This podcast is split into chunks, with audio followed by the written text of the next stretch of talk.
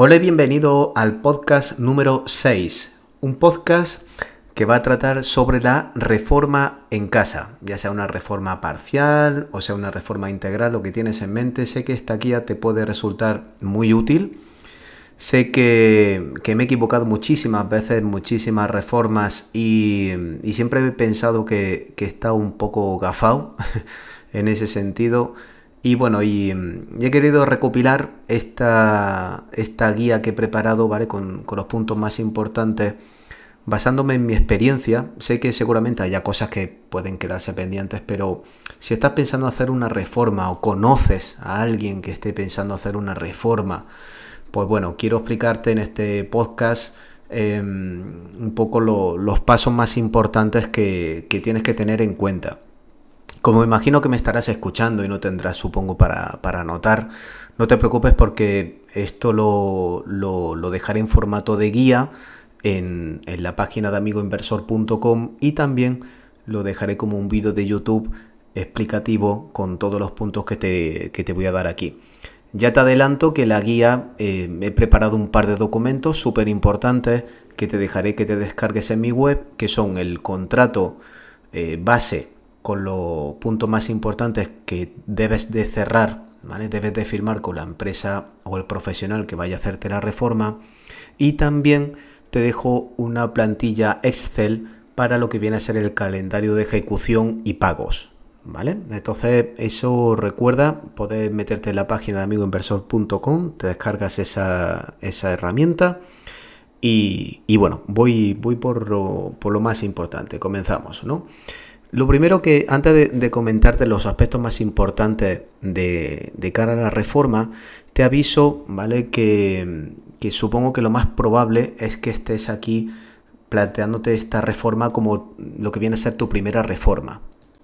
Recientemente hice una encuesta a los suscriptores del canal de si habían hecho alguna vez una reforma en su vida. De las 550 personas que votaron, el 55% había dicho que no, y de los que votaron, pues la mayoría solamente había hecho una reforma.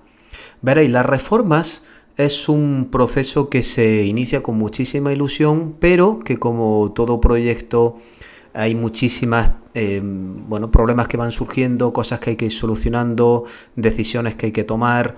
Y bueno, para muchas personas pues viene a ser algo que, que bueno, puede abrumar un poco. Y lo que es peor, si, si no vas con una guía, ¿vale? Si, si mm, no tienes alguien que te explique, que tenga experiencia y te dejas asesorar, asesorar, pues, o bien por la empresa de reforma, o bien por el, arquitecto, o bien por algún tercero, em, es posible que a lo mejor, pues bueno, se te presenten una serie de problemas que no tenías contemplado. Por regla general, por regla general, son pocas las personas que realizan obras y terminan súper contentos y súper felices. Y la mayoría de los errores yo sé que lo vas a poder subsanar con esta guía que te voy, que te voy a comentar. Que, como siempre digo, hablo por mi experiencia. Y bueno, y me han pasado bastantes cosas. Me sigo equivocando, pero bueno, ya lo bueno es que, cada vez me equivoco menos, ¿vale? Entonces, bueno, eh, la he estructurado en diferentes partes. Pues bueno, vamos a ver cómo son las decisiones más importantes, los temas de permisos, materiales, tema de IVA, ¿vale? Cuando se paga eh, la parte del IVA reducido o no, una pregunta muy frecuente en el tema de las, de las reformas. Eh, se puede amortizar o no esa, reforma, ¿vale? Entonces voy a, voy a ir dando respuesta a todo eso y sobre todo mi recomendación, ¿vale? Siempre yo digo que yo recomiendo, y luego ya por supuesto vosotros decidís. Lo primero que tenemos que hacer, ¿vale? Como primer punto, es decidir si vamos a ir con un proyecto o no. Veréis, el proyecto no es más que lo que viene a ser el, plasmar vuestra idea, lo que, lo que hayáis pensado que, queráis hacer de reforma, en un documento que ya puede ser un plano, con, un, eh, con algo descriptivo, incluso puede ser un proyecto que acompañe también un, tema eh, renderizado en 3D. Y, esa es la primera duda que vais a tener que tener. ¿Me hago la reforma con un proyecto o no? A ver, si la reforma es algo muy sencillo, decir, bueno, es que quiero cambiar la bañera por un plato de ducha. A lo mejor no. Pero en el momento en el que ya te pones en cambiar cosas de sitio o, incluso tocar tabiques o bueno, pues plantearte incluso temas de, de, de ventanas, en fin, lo que implique un poquito de más repercusión. Aquí mi recomendación de primera mano sería sí, es recomendable ir con un proyecto, ¿vale? Contratar un profesional el cual vosotros vais y le decís, veréis, me gustaría hacer una reforma en mi casa que va a consistir en esto, ¿vale? Yo el, podcast lo voy a coger con, el ejemplo de unir salón con cocina, una cosa, una reforma muy común, muy práctica, que se realiza con mucha frecuencia y, está muy de tendencia porque, bueno, al final los salones cocina pues están de moda, es un espacio mucho más, luminoso, más amplio, etc, etc, etc. Pues entonces imaginar que vosotros en vuestra casa vaya a decir, oye, mira, me gustaría unir el salón con la cocina. Entonces vosotros pensáis, bueno, esto yo creo que es, coge este tabique, tal, no sé qué. Em, pues bueno, lo primero es, ¿voy con un proyecto o no? Entonces, repito, mi recomendación es que sí. ¿Por qué? Porque la persona cuando desarrolle ese proyecto va a tener en cuenta muchísimas cosas por la experiencia que tiene que vosotros posiblemente no tengáis. Y lo que es mejor, esa persona preparará una serie de planos y también un plano técnico. ¿Qué es el plano técnico? El plano técnico es aquel documento que vais a darle a la empresa de reformas eh, para que ejecute tal cual está contemplado en ese plano técnico. Ese plano técnico tiene, pues, por ejemplo, por dónde van los puntos de luz, dónde van los puntos de agua, en fin, todo tipo de, detalles para que la empresa de reforma se limite a ejecutar. ¿vale? Aquí corregimos un error muy común. Pensamos que las empresas de reforma ejecutan y desarrollan y piensan muchísimo, pero su, su fuerte, la mayoría, son ejecución. Para eso ya existe un, equipo de profesionales que puede estar dentro o fuera de la empresa de reformas, pero tienen un equipo de profesionales que son los que desarrollan los proyectos.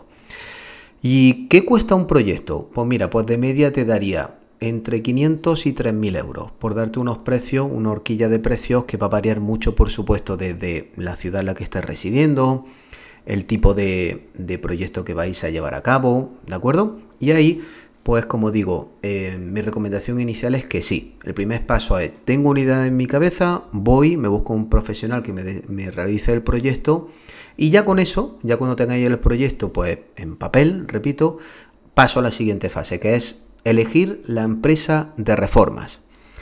Aquí se pueden dar tres casos.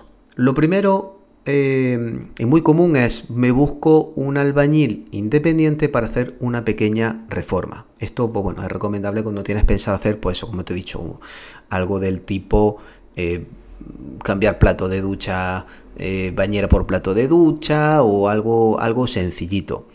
Pero si, por ejemplo, vamos a hacer una cosa un poquito más grande, que ya necesitemos un equipo, podemos darnos en una de las dos situaciones siguientes, que es, primero, equipo subcontratado. Esto es cuando tú, en lugar de contratar a una persona, contratas a una persona, pero esa a su vez contrata o subcontrata a personas para tu proyecto. Imagínate el ejemplo de salón cocina, pues ahí posiblemente necesites un electricista, un fontanero, un carpintero y, y por supuesto un albañil. Entonces, uno de esas personas o bien dice yo lo hago todo o bien que te dice, mira, pues yo, yo me busco al carpintero, yo me busco al electricista, forma ese equipo de trabajo que trabajan justo para tu proyecto. Y ahí una vez que termina el proyecto, pues nada, pues se disuelve ese, trabajo y ya está.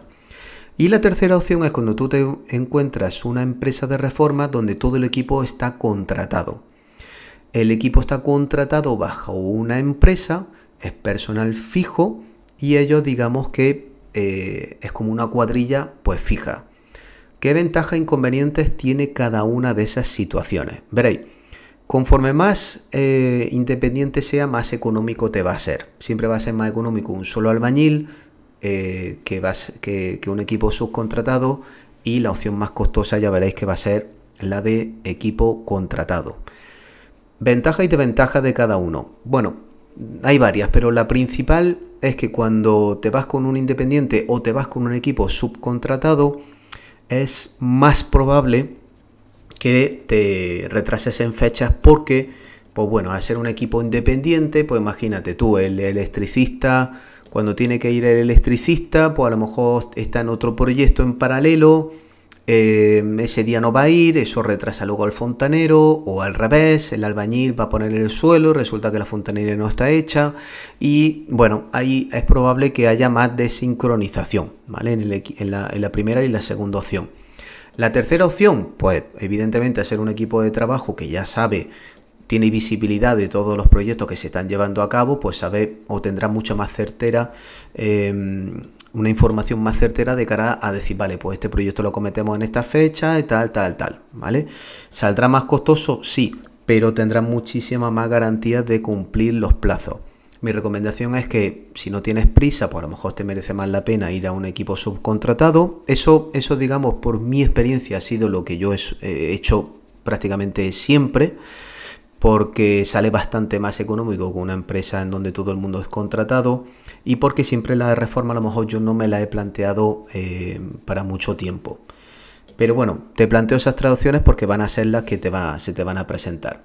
Entonces, cuando tú eh, te vayas a, a, poner a buscar, ya sea uno u otro, lo que tienes que hacer es buscar y pedir muchos presupuestos, ¿vale? Pide muchos presupuestos, pide al menos cinco presupuestos.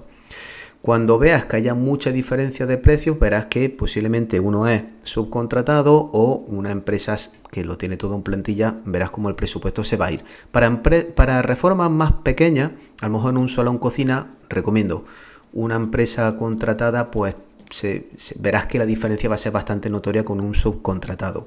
Entonces, bueno, ya dependerá un poco del presupuesto que tengas tú en mente. ¿De acuerdo? Bueno, eh, ¿Qué es lo que tenemos que acordar, independientemente de la, del tipo de empresa que nos va a cometer la reforma?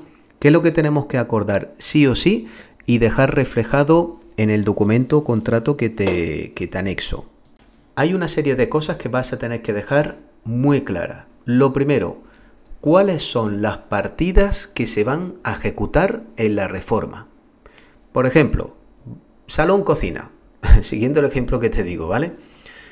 Esto es, que te haga un desglose de qué partidas, ¿vale? Qué proceso, qué ejecuciones va a tener esa reforma. Y ahí un equipo profesional que tenga experiencia, pues te va a decir, mira, esto es, el primer paso consiste en tirar el tabique con tal, tal, tal.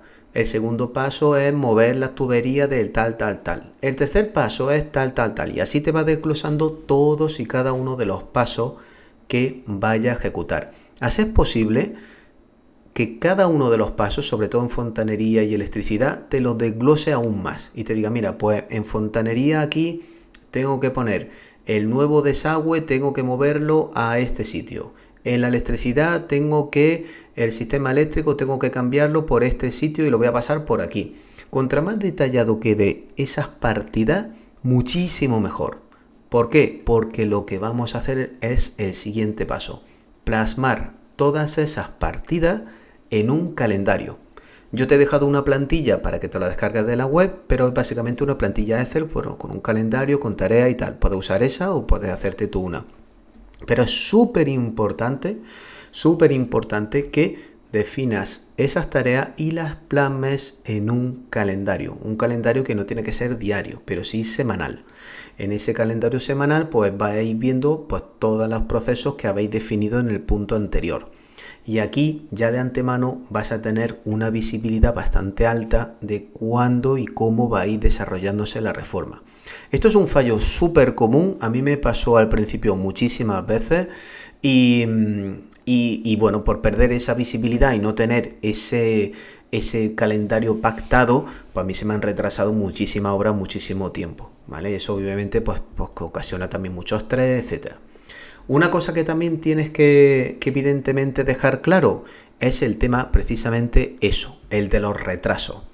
El 90% de la obra se acaban retrasando y si hay una empresa que te confirma y te, y te, y te garantiza una fecha de entrega, es posiblemente porque te va a poner un sobrecoste brutal. Em, aquí lo importante es que quede muy claro que los retrasos no supongan un gasto extra para ti. Eso es súper, súper importante. ¿De acuerdo? Paralelo al calendario de, de, ejecución de estos procesos, también define el calendario de pagos. Esto es, cuando te voy a ir pagando y qué cantidad de dinero te voy a ir pagando. Verás que cuando te pasen un presupuesto de reformas te van a decir, bueno, pues entrega esta cantidad de dinero al comienzo, esta a la mitad, esto al final.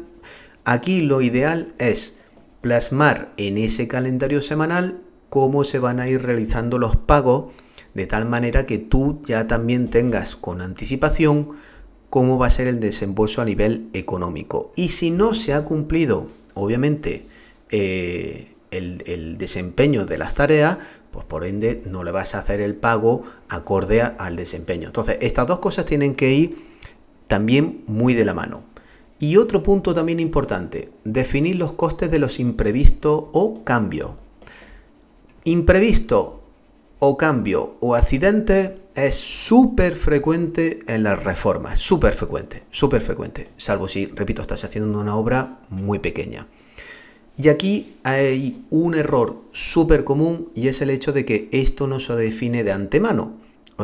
Y fijaros qué cosa, os estoy diciendo que es súper probable, yo diría que en el 90% de las ocasiones os vais a dar cuenta de que eh, surgen cosas y si, si, la reforma es cada vez mayor o es una reforma de una vivienda integral con casi total probabilidad vais a tener imprevisto o accidentes o cualquier cosa de ese tipo y ahí tenéis que definir cuál es el coste extra por eso imprevisto.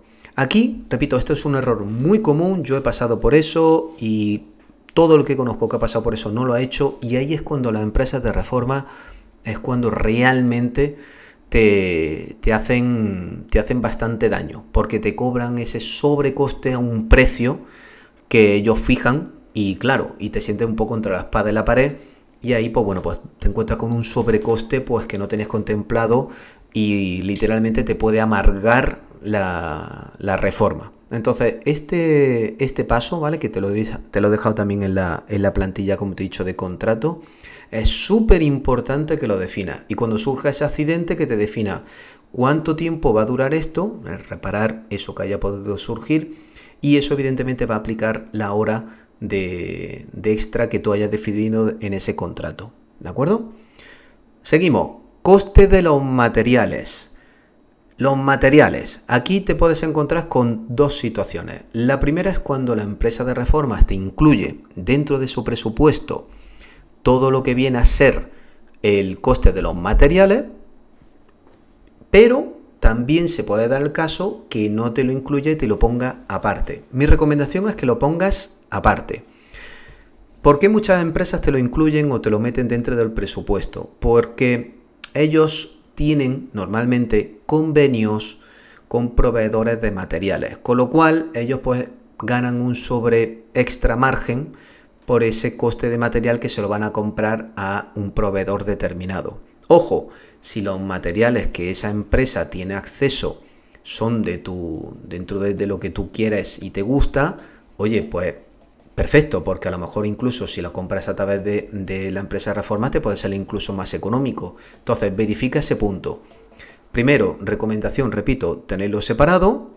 Y segundo, tú tratar de decir, oye, mira, me gustan estos materiales, estos acabados, ¿qué precio me das tú con tu proveedor? Porque repito, puede darse el caso de que a través de la misma empresa de reformas consigas mejor precio. ¿Vale? Vale, esos serían los aspectos más importantes que recomiendo encarecidamente dejar definido y te van a ahorrar muchos problemas. Entonces, como te he dicho, lo tienes para descarga o bien, pues bueno, los plasmas tú en un documento. Pregunta muy típica, ¿qué IVA aplico en la reforma, el reducido del 10% o el normal del 21%. Verás, podrás aplicar un 10% en la factura de tu reforma, ¿vale? Te podrán aplicar siempre y cuando sea tu vivienda habitual, ¿vale? La uses tú como particular, no como persona física, y no esté destinada, por ejemplo, para alquiler. Eso es súper importante. En el caso de una inversión, dice, bueno, he comprado este apartamento, lo reformo y lo alquilo. En ese caso no, en ese caso te, eh, supuestamente te deben de aplicar el 21%. También hay otro condicionante, en este caso es que no haya realizado una reforma previa en los últimos dos años. Y también hay otra condición con letra pequeña que es que el coste de los materiales no supere el 40% de lo que viene a ser el servicio, ¿vale? El coste como tal del servicio de la reforma.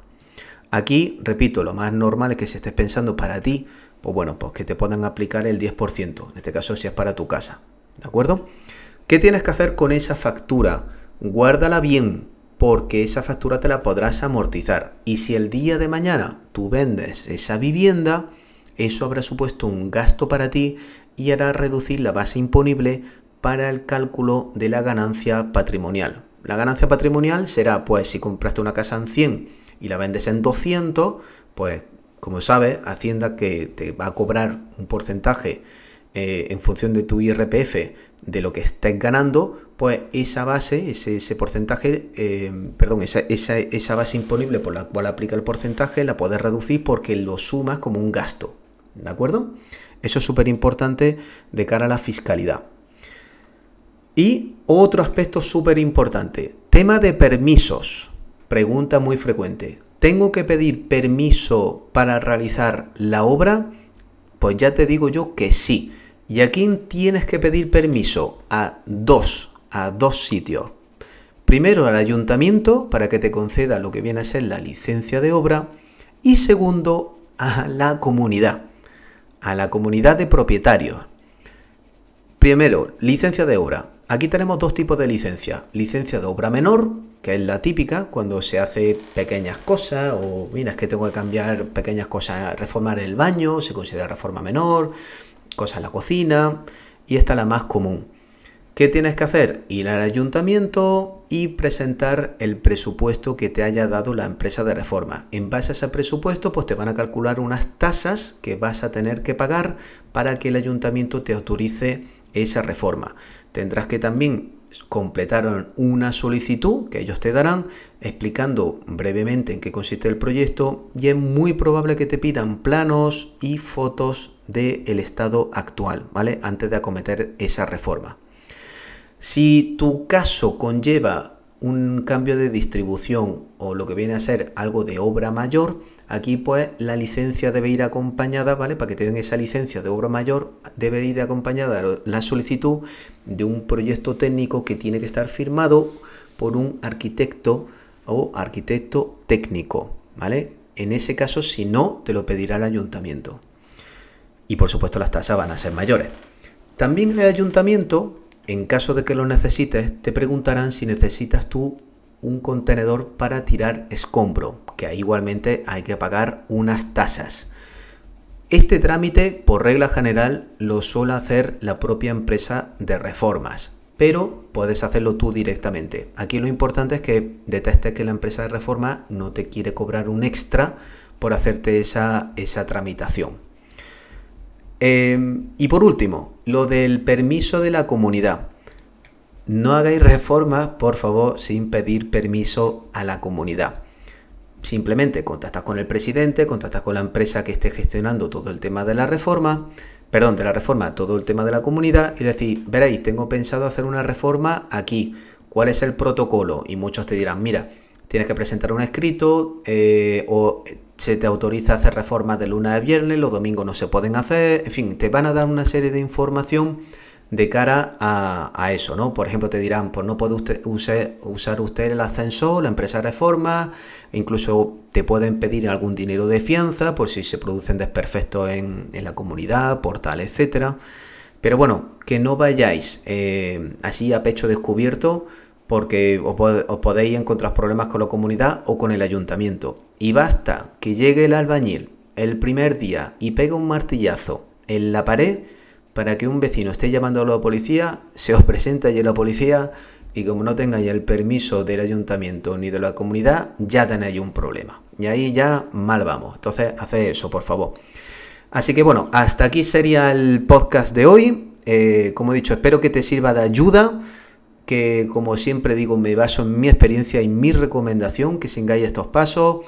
Tenéis la guía en la página web, tenéis el vídeo en YouTube y, también tenéis para descargaros ese material que he dejado que es totalmente gratuito. Y como siempre digo, em, si te ha gustado, pues nada, pues te ayudaré o te agradeceré mucho que puedas compartir este podcast con cualquier persona que esté eh, pensando en hacer una reforma, ¿vale? Una persona de esa valiente. Así que nada, mucho ánimo, mucha suerte Cualquier consulta, por favor, me podéis mandar un correo electrónico, amigoinversor.gmail.com y nos vemos la semana que viene. ¡Feliz semana a todos!